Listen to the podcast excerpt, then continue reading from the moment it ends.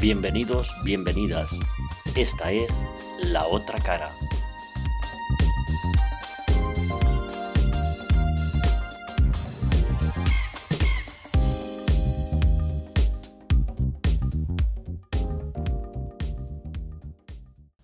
Iniciamos este curso o temporada con más incertidumbres que certezas, porque la pandemia no nos da tregua las consecuencias de la misma ya son palpables. La economía bajo mínimos que se traduce en más desempleo, más pobreza y desigualdad. Esta última más acusada en los países del tercer mundo. Comienzo este curso hablando de Pedro Casaldalia, un personaje que influyó mucho en la iglesia latinoamericana, porque se constituyó en el portavoz de los pueblos indígenas campesinos y movimientos sociales. Lo expuesto en este podcast será poco para una figura de su calado, e inicio este mismo con un poema musicalizado por Elia Fletes Mayol, Yo moriré de pie.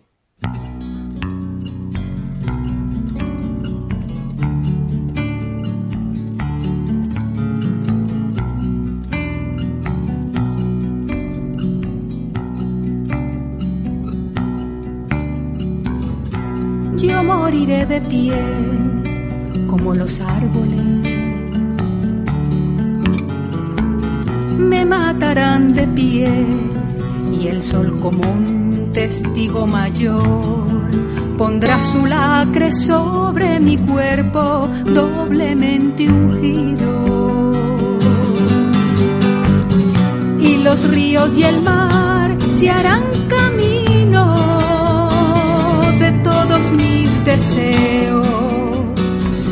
Yo diré a mis palabras, no mentí gritando. Dios dirá a mis amigos, certifico que vivió con vosotros esperando este día. Certifico que vivió con vosotros esperando este día de golpe con la muerte se hará verdad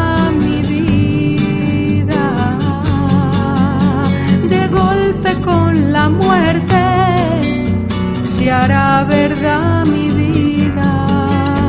Por fin, por fin habré amado.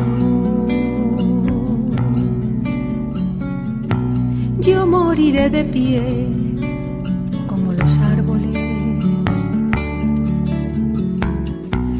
matarán de pie.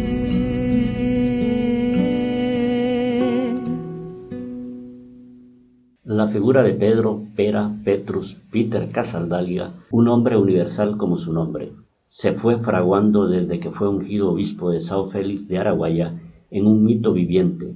Su entrega por los débiles y la defensa por los pueblos indígenas marcaron su impronta. Casaldalia, el obispo de los pobres, fue incómodo para los terratenientes, para el sistema y para la iglesia jerárquica. Esta última en el papado de Juan Pablo II le citó en junio de 1988 para someterlo a un examen doctrinal, por abrazar la teología de la liberación y por haber publicado un informe sin el consentimiento de la iglesia jerárquica, en el cual denunciaba la explotación laboral en condiciones de semisclavitud a las que eran sometidos los peones, la injusticia social, el imperio de los latifundistas y la explotación de la naturaleza en Mato Grosso, Brasil. De esta región llegó a decir que era una de las más corruptas que había conocido, y aseguraba que allí se nace, se muere, pero no se vive.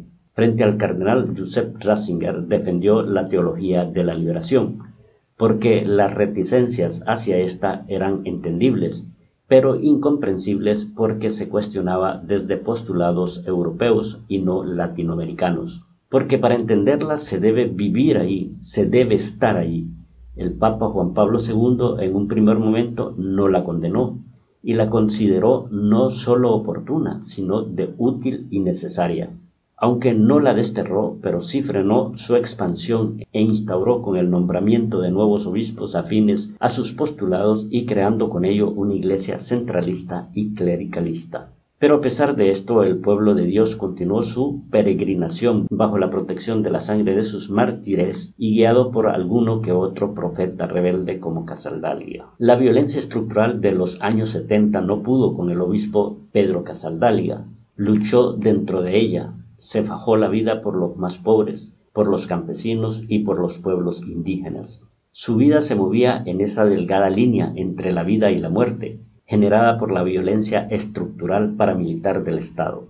Dijo que tuvo miedo, pero nunca el peligro lo condujo a empequeñecerse porque para Casaldáliga mis causas valen más que mi vida. Una frase que sintetiza su trabajo apostólico en Sao Félix de Araguaya. No es una frase baladí, sino que deriva de una vida impregnada por el Evangelio, que se traduce en espiritualidad plena, que le llevó a decir, sin espiritualidad no hay militancia. La palabra militancia, invocarla en América Latina en los años 70 y 80, era excesivamente peligrosa, porque la misma estaba vinculada a ser sospechoso o de pertenecer a movimientos sociales reivindicativos de izquierda y que implicaba el apoyo explícito a grupos subversivos. Sin embargo, para Casaldáliga, recuperar los derechos arrebatados especialmente a los débiles además de una de las premisas del reino, era un compromiso social. Desde su llegada a la Amazonía se inclina a favor de las asociaciones de campesinos e indigenistas que luchan contra el latifundio. Una vez nombrado obispo de la zona, da un paso más y crea una estructura cimentada sobre los movimientos eclesiales de base, que serán el hilo conductor por el cual se canalizan las reivindicaciones. El altavoz de los sin voz señaló que el gran pecado del capitalismo es la concentración de la tierra en el campo y la concentración del suelo en las grandes ciudades, pero iba más allá al denunciar que el drama es que el neoliberalismo puede prescindir hasta del trabajo sobre la mano de obra, es decir, es la cultura del desempleo. Denuncia que parece evocar un pasado lejano, pero que en los tiempos que corre continúa vigente. Los sin techo aumentan, la concentración de las mejores tierras en posesión de las multinacionales agrícolas suma y sigue, y el desempleo crece de manera galopante por efecto de crisis del sistema o de coyuntural. Casaldáliga nunca se apartó un ápice de su denuncia-acción, en tanto y en cuanto el conflicto entre los que más tienen y a quienes se les niega el acceso a una vida digna persistía.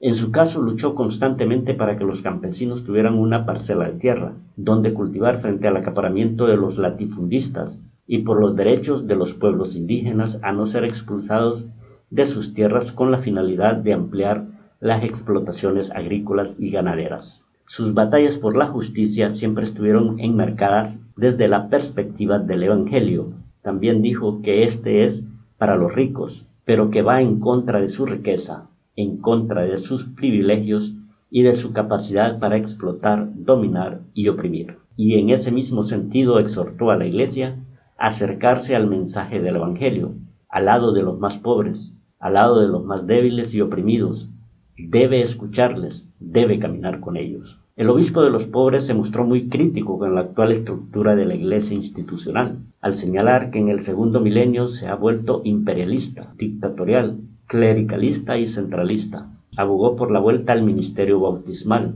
a la diaconía, que es el ministerio del reino, que confiere al sacerdocio por igual, es el ministerio ontológico, sustancial, decisivo. Ser cura o obispo es circunstancial, ser cristiano es esencial, es ontológico. No estoy negando la especificidad de los ministerios, son necesarios en toda institución, pero son relativos a, relativos al ministerio del reino. La iglesia al servicio de la sociedad porque está al servicio del reino. Pera, Pedro ha nacido a la vida eterna, ha llegado a la casa del Padre Grande, quien le llamó le eligió para ser pastor de los desposeídos, de los pobres entre los pobres. Le ungió como los grandes profetas para denunciar las desigualdades y clamar por la justicia social y anunciar el amor a todos por igual. Ha partido un profeta que nos deja un legado de obras poéticas impregnadas de espiritualidad e inspiradas en la liberación, fiel seguidor de la teología de la liberación hasta el final de sus días.